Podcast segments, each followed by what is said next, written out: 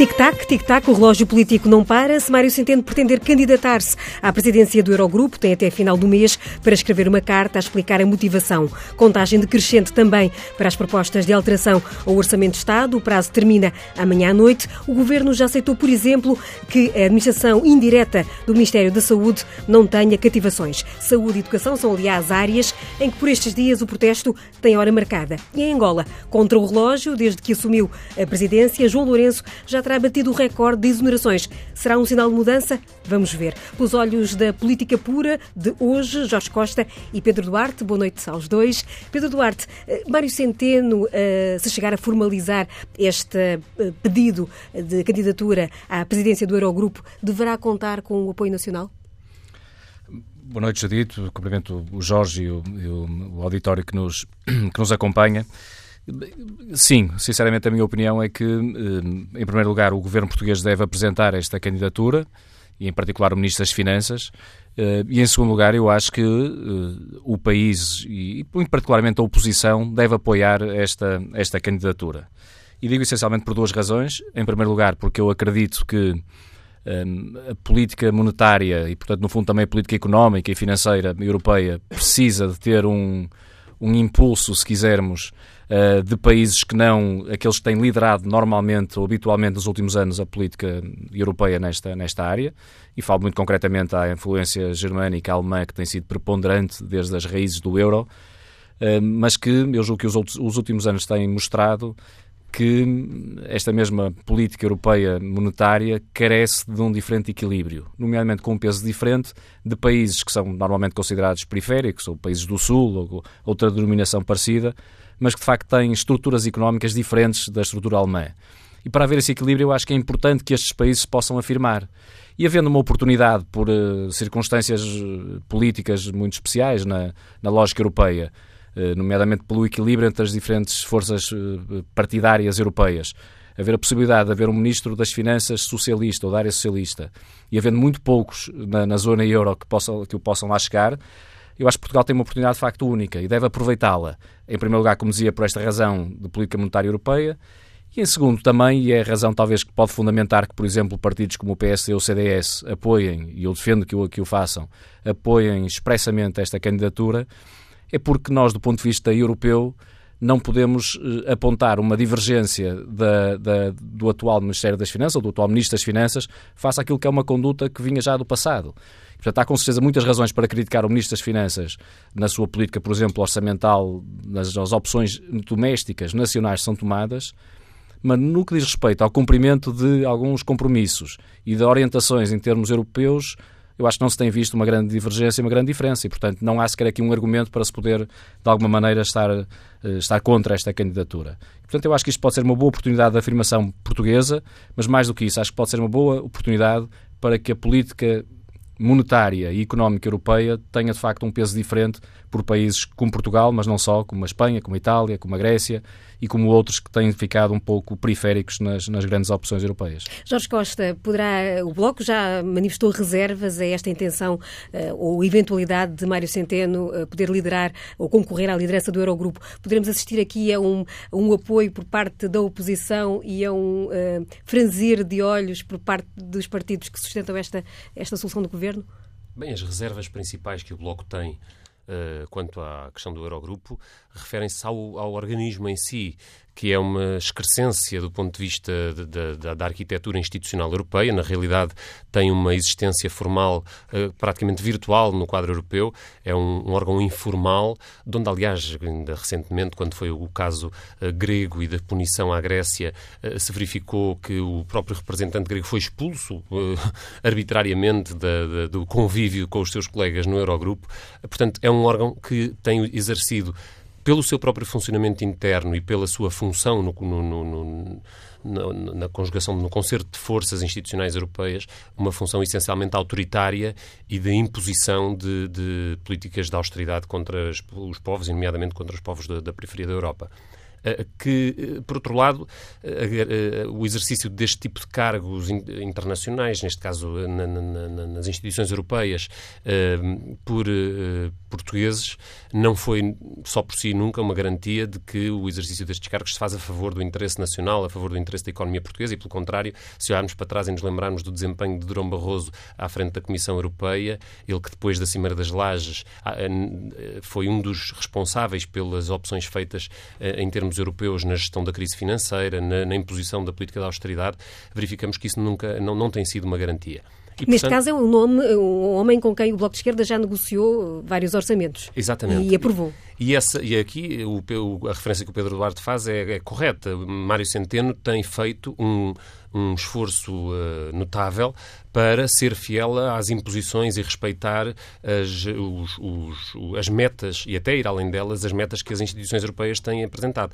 E essa tem sido o principal fator limitativo da capacidade do governo de responder a alguns dos problemas essenciais do país, seja na questão da dívida, seja na questão do investimento público, que são as grandes, as grandes pechas da governação do Partido Socialista nestes anos. E é talvez por essa mesma razão que, uh, da parte de, das instituições europeias ou da, da parte, por exemplo, de Espanha, que é ao lado governada pelo PP e que já manifestou a simpatia pela candidatura de Mário Centeno, haja essa proximidade, porque, de facto, Mário Centeno tem sido um fiel representante, um fiel, um, eh, um diligente cumpridor destas orientações europeias e dessas imposições.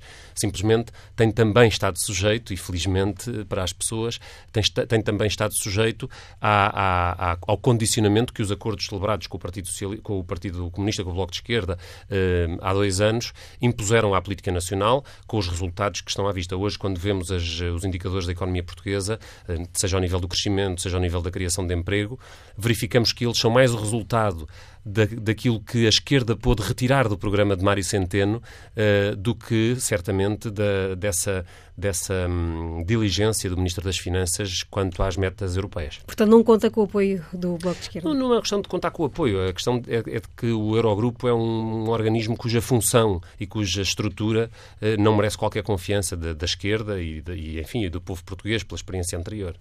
Eh, falaste, falávamos agora mesmo da, da proposta orçamental eh, e nem de propósito amanhã terminou o prazo para a apresentação destas eh, propostas para alterar o orçamento. Ficou a saber-se ao fim da tarde de hoje que existe já o compromisso do Governo, perante pelo menos o Bloco de Esquerda, para que em 2018, além do INEM que já se sabia, e não existam cativações em áreas tuteladas pelo Ministério da Saúde, como por exemplo a Direção-Geral de Saúde, o Serviço de Intervenção nos Comportamentos Aditivos e também eh, no Serviço de Utilização Comum dos Hospitais, o, SUS. E o INEM. Eh, e o INEM, que o Governo já tinha deixado mais ou menos Sim. entender eh, que, que o que faria.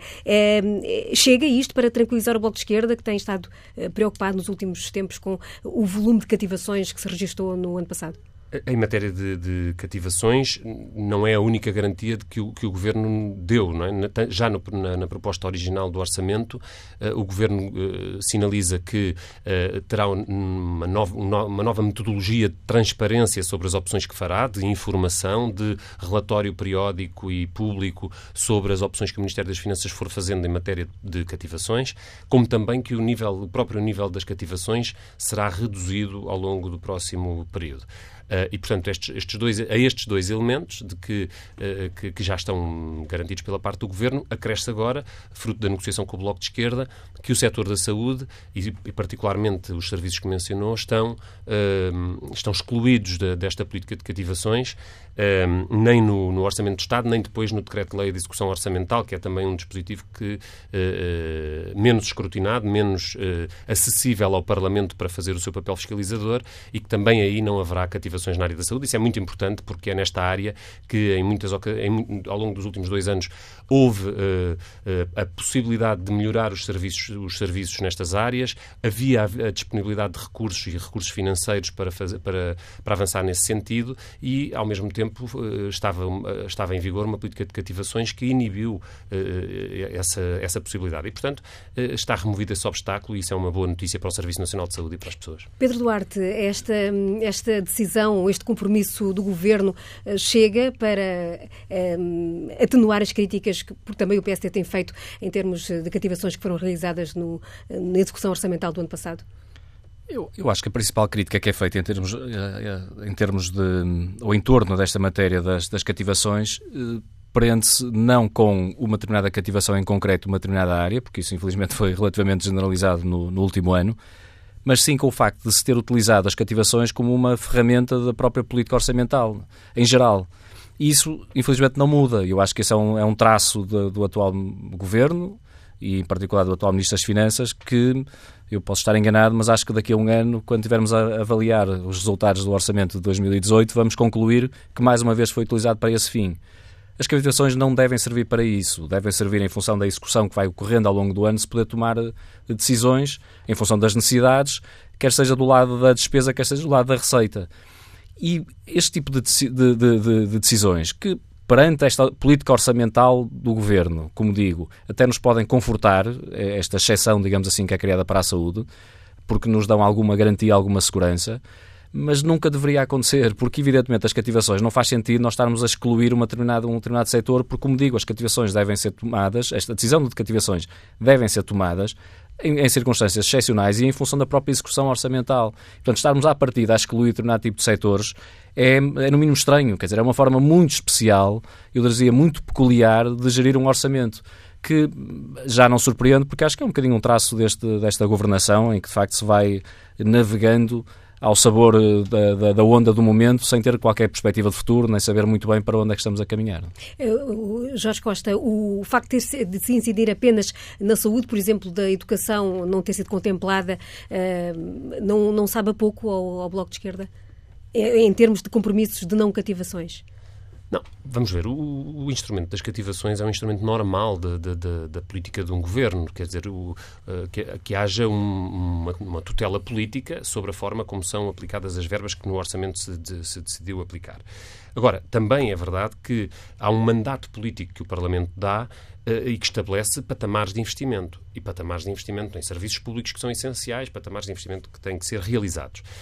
O que tem havido ao longo dos últimos dois anos, e ao contrário do que aconteceu durante a governação da direita, não são cortes, ou seja, não é uma diminuição das verbas atribuídas à, saúde ou à educação. Pelo contrário, mesmo que modestamente, tem havido um reforço relativo dessas verbas. O problema é saber se, essa, eh, eh, se, se as decisões que são tomadas em matéria de reforço são depois executadas em, em toda a sua extensão. Oh, João, que é o que quando... interessa, por amor de Deus. Quer dizer, que é o que interessa. pomos no papel o reforço para depois não executarmos menos, mas, mas, é, mas é uma boa forma de iludir as pessoas. Mas, só, é, mas com todas as cativações que existiram ao longo dos últimos anos e que mereceram a crítica do Bloco de Esquerda, é verdade também que se realizou efetivamente um investimento nos serviços públicos que fez crescer em relação à prática anterior. Antes havia uma diminuição do investimento, agora há um aumento do investimento. O que depois se tem que verificar é se ele vai até ao fim e mesmo o que foi executado nos últimos anos foi sempre além e foi sempre um crescimento em relação aos períodos anteriores. Não, não é bem assim. Mas... É, e, portanto, essa, essa, essa é a diferença entre um corte e uma cativação. O que o Bloco de Esquerda eh, trouxe ao debate e foi, foi muito insistente sobre isto ao longo dos últimos meses foi a necessidade de, primeiro, em função desse mandato político que resulta do Parlamento, haver uma, um, a capacidade que os deputados têm que ter de verificar de que modo é que o Ministério das Finanças efetivamente está a executar o compromisso político orçamental. Mas já ficou fixado, eh, já se percebeu, a ideia que há é que o Governo ainda não desvendou eh, quanto é que tenciona cativar, o montante das cativações. Eh, já há esperança que até ao final do debate orçamental seja conhecido esse, esse, esse Sim, valor? nós esperamos que agora que, que, que, fique totalmente claro, na, esperamos não, temos a garantia do Governo de que ficará totalmente claro na, com as propostas propostas que o Partido Socialista apresentará nesta matéria uh, esse, esse perfil de, da política de cativações daqui em diante. E, sobretudo, do compromisso político de, de transparência sobre essa política uh, e de que ela não vai ser uh, mais, digamos, mais exigente pela parte do Ministério das Finanças do que aquilo que foi até agora. Pelo contrário, é um compromisso de redução do nível de cativações de modo transversal, para além da, da, da informação e para além de garantir que em setores essenciais. Enfim, eu julgo que não é preciso explicar aos ouvintes o que, o que diferencia uh, uh, alguns serviços de saúde essenciais, como o INEM, por exemplo, uh, que, tem, que tem que ter essa, essa flexibilidade e essa capacidade de reinvestir e aplicar no desenvolvimento dos serviços aquilo, a, sua, a sua folga orçamental. A Direção-Geral de Saúde tinha sido, aliás, uma das, das áreas ou das, dos, dos setores onde tinha, tinha havido um maior nível de cativação no ano passado. Pedro Duarte, isso sentiu-se na, na da vida dos utentes uh, e de, de, todos aqueles que, que têm que recorrer à, ao sistema de saúde. Isso parece mais ou menos evidente, porque se assim não fosse, viveríamos todos melhor. Era sinal que não era preciso investir dinheiro na, na, no, no, sistema de saúde e as coisas funcionariam mesmo sem, esse, sem essa despesa ou esse investimento, se quisermos. É óbvio que isso tem um reflexo, isso parece mais ou menos evidente. Mas eu acho que aquilo que o Jorge disse é, é, é sintomático sobre a maneira de, desta atual maioria encarar esta matéria, porque explicou-nos qual era a diferença entre cortes e cativações, tentando dizer que é uma coisa muito diferente. Ora, a diferença é que, de facto, quando se diz que se está a assumir um corte, como se calhar outros governos no passado, nomeadamente o anterior, teve de fazer, eh, de facto, reduzia o montante de investimento numa determinada área e assumia-o. E, portanto, dizia, vai ser isto, e o Parlamento podia escrutinar, e a comunicação social poderia avaliar, os analistas poderiam opinar e a matéria era de facto transparente. A única diferença para cativações é que, quando há cativações, promete-se uma determinada coisa e depois faz-se o oposto. É a única diferença. É que, de facto, quando se anuncia e se vota um orçamento, há um determinado tipo de compromisso. E é isso que é discutido. E depois o corte que a atual maioria não, não, não gosta de, de, que, que, se lhe diga, mas é de facto uma redução da mesma do, do, da despesa do investimento nessa área, já não é escrutinada, já não é discutida, já não é debatida, porque de facto é escondida pelo Ministério das Finanças, porque são processos internos das tais cativações, que como todos conhecemos, incluindo o Bloco Esquerda e o PCP hoje em dia, porque têm propostas na, para, para alterar a atual circunstância, é um processo que é muito pouco transparente. Portanto, a única diferença é esta. Há, de facto, uma redução na mesma de investimento, há formas mais transparentes ou menos transparentes de o fazer. Há formas em que se assume, há formas em que se tenta iludir as pessoas. É a única alteração.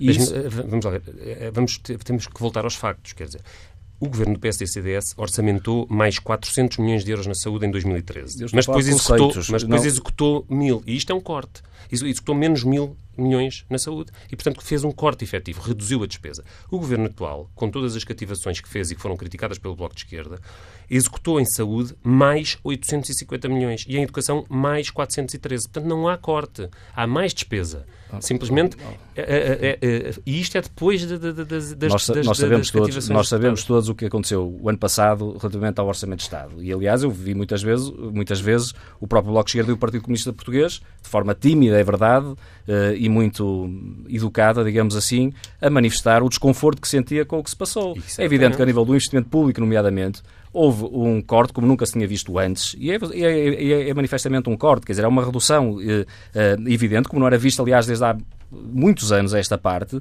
e é evidente que aquilo que foi prometido enquanto programa uh, económico, se quisermos, por, pela atual governação, foi absolutamente contrariado. Isso é relativamente evidente. E sabemos que podemos tudo comparar com o governo anterior, mas convém não esquecer que a governação anterior uh, herdou uma circunstância de pré-bancarrota gerada pelo partido, hoje em dia coligado com o Bloco de Esquerda, com o PCP, eh, chamado Partido Socialista. E, portanto, comparar as circunstâncias é muito. Uh, não me parece que não é absolutamente linear. Só podemos é confundir as pessoas sobre a diferença entre cortes e cativações. Houve mais despesa, portanto, não houve mais corte. Não houve corte.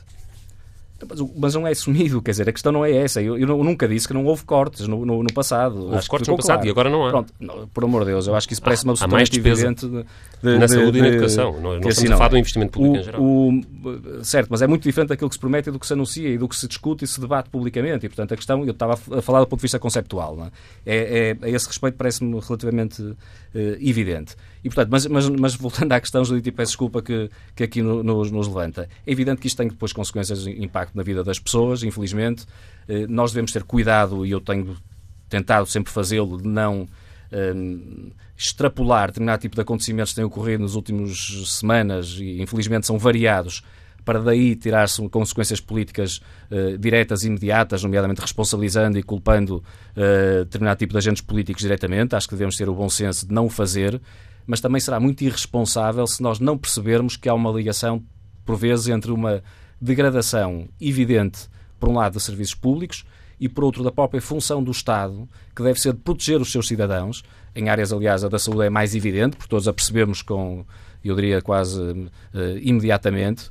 Uh, mas também noutras áreas, é muito importante que todos nós façamos esta reflexão, talvez, na sociedade portuguesa, de perceber o que é que queremos do Estado e onde é que, de facto, temos a obrigação todos de comunitariamente, reforçarmos o papel do Estado para melhor protegermos os cidadãos. Isso tem acontecido em várias circunstâncias. A última, se calhar, talvez seja este caso, este episódio de um hospital público com o surto de legionela, de legionela não é? Aquele que, o Estado nos... falhou aí na, na, sua leitura ou essa falta de vistoria? Agora sabe-se que uh, a responsabilidade terá sido uh, do surto ter surgido numa das torres de refrigeração. Uh, foi falta de vistoria? Foi falta... a administração tem dito que tem realizado esses, esses exames com alguma periodicidade. O que é que falhou aqui? Eu acho que o Estado falhou, claramente. Eu não sou, quer dizer, há, há, avaliações técnicas que estão a ser produzidas e, portanto, eu não vou, evidentemente, substituir-me a elas, nem parece que para este efeito aqui concreto da nossa discussão seja o mais relevante. E, e, nem eu queria estar, repara, a culpar este governo ou este ministro, queria fugir um bocadinho a debate. Acho é que todos nós devemos refletir se o Estado atualmente está preparado, porque o mundo mudou muito nos últimos tempos, a sociedade evoluiu muito, a evolução, nomeadamente tecnológica, tem sido brutal nos últimos anos e, e, temos todos a percepção e a sensação que o nosso Estado parou no tempo. E, portanto, está a funcionar e a agir e a reagir como reagia, se calhar, há 20, há 30, há 40 anos atrás para um determinado tipo de matérias. Este caso muito concreto é evidente, da legionela. Portanto, as matérias epidemiológicas nos, hoje em dia têm, há formas de, de previsão, de resposta imediata, de Portanto, mesmo surgindo o problema, tinha de ter havido uma resposta imediata. Não existiu. E continuamos a ver a circunstância a, agravar-se durante semanas a, a, decorrer. Isto é absolutamente inaceitável quando estamos em 2017, quase em 2018. Há hoje respostas muito diferentes e em que, ou para as quais o Estado, de facto, não está minimamente sensibilizado sequer, porque, na minha opinião, parou no tempo. Portanto, o investimento que o Estado tem feito em algumas áreas não tem crescido, manifestamente, mas não tem sido provavelmente direcionado para aquilo que, que deveria ser. Jorge Costa, explica, é, é, consegue-se compreender esta eh, demora, tendo acontecido um caso, não digo semelhante, mas de, de legionela em Vila Franca de Xira há cerca de três anos, agora haver este novo surto com o número de vítimas que continua, apesar de tudo, a subir, dos últimos dias, pelo menos, se tem assistido a essa, a essa subida. O Bloco de Esquerda ainda hoje agendou, já viu agendados os projetos eh, exigindo mais eh, vistoria. O Ministro já veio dizer também que o buraco na lei não implicava penalizações para quem eh, não cumprisse as regras de segurança do ar. Por que é que se demorou tanto tempo a chegar a estas conclusões? Eu acho que é, é, correto colocar a questão da legionela na ótica do investimento público, exatamente na ótica do investimento público. Porque é fácil dizer que o Estado falhou. Uh, e, bem, e será adequado dizê-lo, na medida em que uh, os utentes de um hospital não devem ser contaminados quando vão ao hospital, e isso parece óbvio para toda a gente. Agora, quando dizemos que o Estado falhou, devemos ver porque é que falhou. E, e é exatamente na questão do investimento público que devemos ir procurar a razão. E quando olhamos para o que aconteceu no caso preciso da legionela e da questão da qualidade do ar, o que verificamos é que houve uma regressão nos níveis de exigência de segurança e monitorização e de auditoria especializada que deve ser feita sobre se estão a ser cumpridos todos os preceitos em termos da, do, da manutenção destes equipamentos. E essa regressão aconteceu porquê? Por uma política de investimento público errada da parte do governo da direita. No ano de 2013, a lei que tinha sido feita em 2006, que estabelecia a obrigatoriedade de auditorias periódicas sobre estes equipamentos, não é que, que não houvesse já a, a, a, a obrigação da manutenção cotidiana deles, de, de, de haver uh, intervenção de técnicos regularmente, semanalmente, quinzenalmente, etc. Mas depois havia uma, uma, uma, uma obrigação de que uma entidade externa viesse verificar se tudo estava a ser feito como devia ser. Essa obrigação tinha custos, era investimento não só público, mas também privado, porque muitos destes equipamentos estão em instalações privadas, comerciais, superfícies uh, comerciais, superfícies industriais, etc. E o que é que aconteceu? O governo anterior, para reduzir os custos públicos na saúde, na, no, nas creches, nos, eh, nos, centros de dia, em vários equipamentos deste tipo, e os custos privados de, destas empresas que têm grandes superfícies, veio mudar a lei para reduzir nível, os níveis de exigência. E o que é que nós hoje temos? Temos que existem normas, existem obrigações de monitorizar, obrigações de limpar, obrigações de acompanhar o funcionamento destes equipamentos, mas não há ninguém a verificar, porque isso foi removido da lei em 2013 pelo governo anterior. E foi exatamente nesse ponto que o Bloco de Esquerda procurou incidir, não, não só agora, depois de, de, do problema, mas já antes. Com o governo anterior, depois do surto de legionela de Vila Franca de Xira, imediatamente e ainda antes de sequer de se ter percebido se era um problema, qual era a natureza do problema, o Bloco de Esquerda levantou, levantou a questão porquê é que se retiraram as garantias que até há, naquela altura, um ano atrás, em 2013, o incidente foi em 2014, como é que, porque é que se retiraram estas garantias, recomendou que fosse reposto, a direita votou contra. Tinha a maioria, impediu que isso fosse feito. No ano passado, Uh, voltámos à carga com isso e recomendámos ao Governo Socialista, está na hora de repor a lei de 2006, aliás feita por um Governo Socialista, que era mais exigente.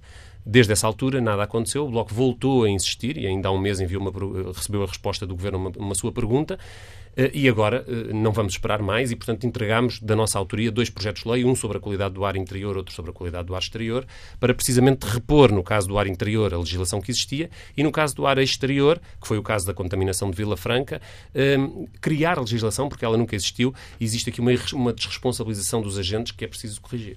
E, e acredita agora o Bloco que o Governo, nesta altura, vai, ou o Partido Socialista, neste caso, vai viabilizar a proposta do Bloco de Esquerda, esclare... tendo o Governo já dito que também tenciona legislar nessa matéria, nomeadamente na, no âmbito das, das contraordenações e da, da, penalização de quem incumprir? O Governo já tinha, no, no, caso do área exterior, o Ministro do Ambiente já tinha referido em comissão que tinha disponibilidade para avançar e, no entanto, isso não sucedeu ao longo de, de alguns meses. Mas agora, nestas últimas semanas, o, tanto o Ministro da Saúde como deputados do Partido Socialista já vieram sinalizar essa abertura e até também uh, do lado da, da direita no, no, no, no Parlamento, já está constatada e é evidente para toda a gente, parece agora ser evidente para toda a gente, que é necessário colmatar estas lacunas e este recuo que foi feito durante o período do governo anterior eh, na, na, nas exigências de monitorização obrigatória do, da qualidade do ar interior. Vamos avançando no mas nosso eu, eu debate. Posso fazer uma coisa sobre isto, porque acho que esta uh, intervenção, e o Jorge vai me desculpar, mas eu acho que ela é muito eloquente e descritiva da atual situação, cenário político que temos no nosso país.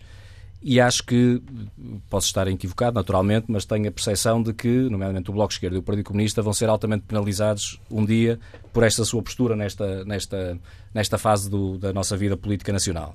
E digo, digo isto porquê? Porque eu tive o cuidado de. Nós, bem ou mal, tivemos um conjunto de mortes. Depois de tudo o que aconteceu no último verão, tivemos agora mortes num hospital público eh, português. E por parte da oposição a este governo, eu acho que tem, havido, tem havido um sentido de responsabilidade e de Estado absolutamente exemplar, na minha opinião. Ora, aquilo que acabamos de ouvir do Jorge foi conseguir responsabilizar o governo anterior por aquilo que aconteceu neste momento, o que é absolutamente notável. Não, só, só responsabilizar por aquilo que nós fez, sabemos, a lei. E, portanto, nós só imaginamos o que seria se por acaso isso acontecesse no momento em que fossem, tivessem em funções um governo em que o Bloco de Esquerda não estivesse presente, como está neste. Porque, de facto, aqui não há muitas convicções, há conveniências. Porque agora, de facto, desculpabiliza a sua atual governação de uma forma total, mas não se tem o mínimo de cuidado, sequer eu diria de decoro, de apontar o dedo a uma governação anterior porque alterou uma, uma legislação relativa à qualidade do ar.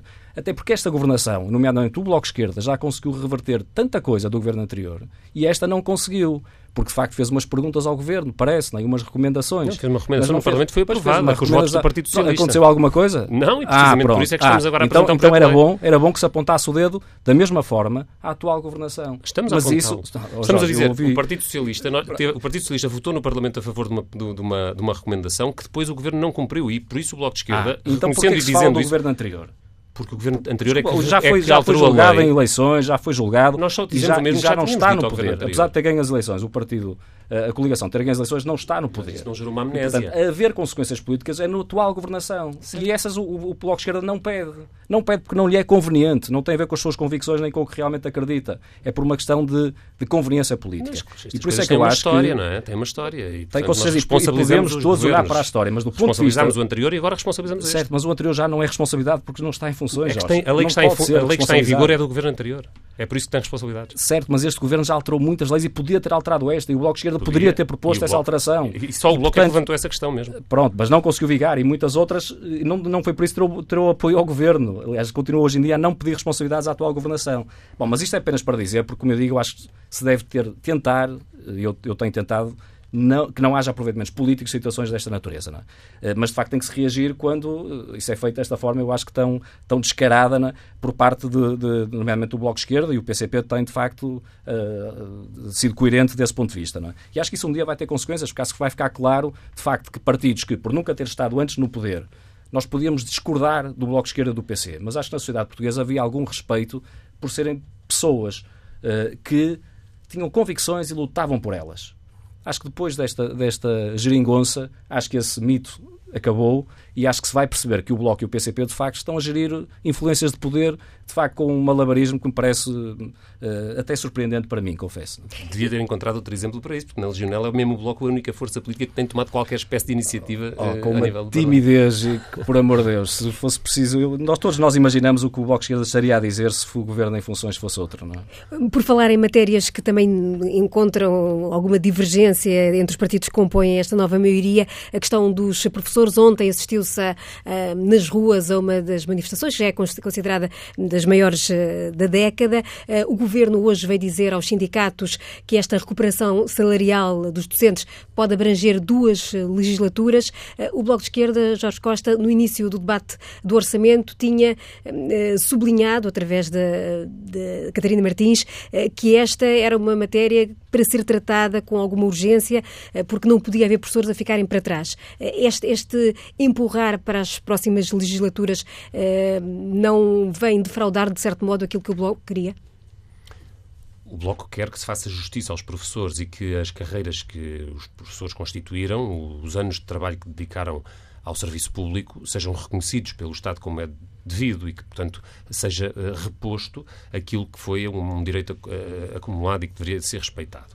O que se passa é que o Governo tem estado a responder mal sobre isto no sentido em que, um, ao uh, recusar assumir, no quadro do seu mandato, no quadro desta legislatura, iniciar a resposta a este problema, e ao dizer que não há, uh, nos anos que faltam até ao final do mandato do atual governo, uh, qualquer passo que possa dar-se para fazer essa justiça, está a cometer um erro está uh, a confrontar todo, toda a classe docente com uma incompreensão que não pode ser, que, não, vai poder ser resolvida assim. E, portanto, o que o Bloco de Esquerda está a propor e vai propor no quadro do Orçamento do Estado é que esta, esta reposição e este reconhecimento da carreira dos professores se possa fazer naturalmente considerado a dimensão do problema e, de facto, devemos olhar para trás e também tentar tirar algumas lições sobre isto, porque é fácil, eh, no momento do aperto, ir ao mielheiro que está mais perto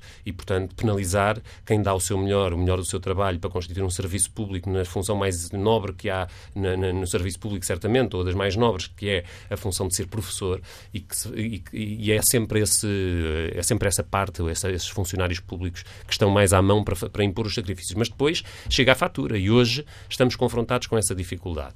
Um, e isto incide sobre governos do Partido Socialista anteriores, seja sobre os governos da direita depois desses.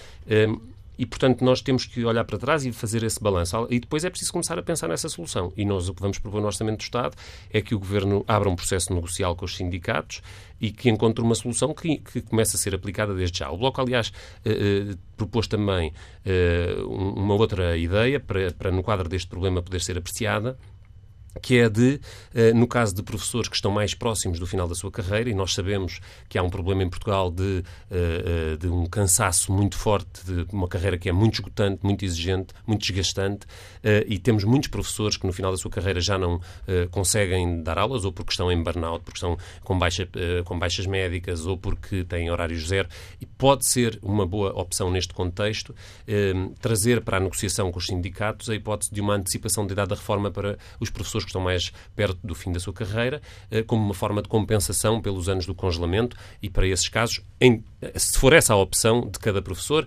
podendo, no caso oposto, manter-se uma regularização normal, como todos os outros profissionais da, da carreira. Uh, e, o, que não, o que não se pode é discriminar na função pública entre pessoas de entre carreiras diferentes. Pedro Duarte, como é que avalia, como é que faz a avaliação, o, o exame, a atuação do Governo nesta, nesta matéria?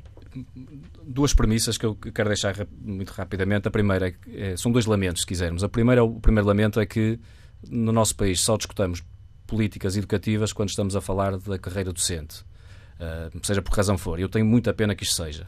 Em segundo lugar, e porque não, não desvalorizo a importância do professor, pelo contrário, eu lamento que este debate sobre a carreira docente, quando ocorrem, são por questões pontuais e não há de facto uma abordagem holística sobre o papel do professor e que deve ter na escola, de aula, na, na escola e na sala de aula uh, no nosso país, que eu acho que deveria ser muito valorizado este papel e não o tem sido.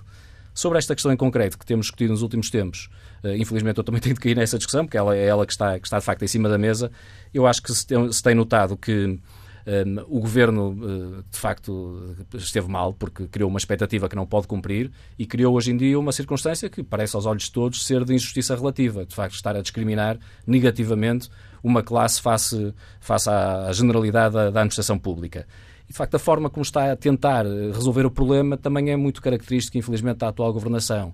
É querer, de facto, gerir mais a sua própria eh, os índices de simpatia e de popularidade do que propriamente a resolver o problema de fundo. Então, quando se afirma que o problema vai começar a ser resolvido em 2020, é dizer, não estivéssemos a falar de uma coisa tão séria, era quase para, para sorrirmos ou até rirmos, porque de facto prometer que o governo seguinte, que não fazemos ideia quem seja, é que vai começar a resolver um problema, é a mesma coisa que dizer nada, não é? E, e é de facto tentar enganar, não se sabe muito bem como, tentar enganar os sindicatos, que sinceramente acho que já têm alguma, alguma experiência destas coisas e portanto não se deixarão iludir por este tipo de promessas que são de facto no mínimo absurdas, não é? Dizer que será na legislatura seguinte que se vai começar a resolver um problema, porque isso evidentemente já não, já não depende de quem está hoje, hoje no poder, não é? Estamos mesmo, mesmo quase a acabar. Eu dava só apenas uh, um minuto a cada um uh, para tratarmos rapidamente da questão de Angola. Jorge Costa, é, há um sinal, há ventos de mudança em Angola ou trata-se de mudar muita coisa para ficar tudo na mesma? Estamos para ver. Eh, da parte de, dos democratas em Angola, há certamente uma enorme expectativa ao verem que a família que se apossou do país ao longo das últimas décadas está de partida, pelo menos aparentemente, de, de, das responsabilidades que que, de que se fez dona ao longo dos últimos anos. Acho que o mais interessante vai ser ver como é que uh, aquela corte de amigos de Isabel dos Santos e José Eduardo dos Santos que existe aqui em Portugal, uh, seja na política, eu lembro-me que há pouco tempo Rui Moreira dava a chave de ouro da cidade do Porto a Isabel dos Santos e ao seu marido, Uh, lembro uh, a quantidade de ex-ministros de governos da direita e do Partido Socialista que passam por, por empresas de, que, controladas por Isabel dos Santos. ver como é que essa corte de amigos de Isabel dos Santos vai lidar com este problema. Tivemos também José Sócrates, Dom Barroso, Paulo Portas, Passos Coelho, que eram amigos de lá de casa. Uh, vamos ver como é que agora, uh, como é que agora essa, essa amizade vai sobreviver. Pedro Duarte. Eu, para mim é uma novidade esse tipo de amizades, confesso que, que, que, que, me parecem no mínimo excessivas esse tipo do que eu conheço. Não, Barroso foi ao casamento das filhas de Isabel dos Santos. Sim, mas ouvi falar passos coisas, parece muito, pronto, mas são umas obsessões, digamos assim, que se mantêm e eu compreendo. Uh, eu diria que, que, quer dizer, no essencial, e tirando este pequeno desabafo, eu, eu subscrevo aquilo que disse o Jorge, uh, mas uh, eu, não, eu confesso que estou, estou muito reticente Porquê? Porque aquilo que temos visto é que há uma substituição de facto da, da, da família, mas eh, se repararmos, é, é, as pessoas que estão a ser colocadas nesses lugares é aquelas que se calhar há dois anos, três anos estavam lá no poder, não é? Eh, e eu não sei se o que, está, que se estaria a verificar, e estou a falar num plano hipotético, nós não temos informação suficiente, haverá uma meia dúzia de pessoas, se calhar, naquele ciclo de poder angolano que conhecem realmente a história, eh, mas, mas aquilo que se pode observar é que, enquanto cenário, pode estar a acontecer que alguns sinais de mudança e até de combate à corrupção que estavam a ocorrer estão a ter agora um, um, fenómeno reativo e, portanto, está-se a repor circunstâncias que, que, se calhar, também não eram muito boas para, para quem defende os direitos humanos, para quem defende transparência, quem defende a democracia. E, portanto, eu acho que é esperar para ver. Assim se fez política pura. Vozes de hoje de Pedro Duarte e Jorge Costa. Pode ouvir outra vez este programa, que regressa na próxima eh, quinta-feira em tsf.pt e em podcast.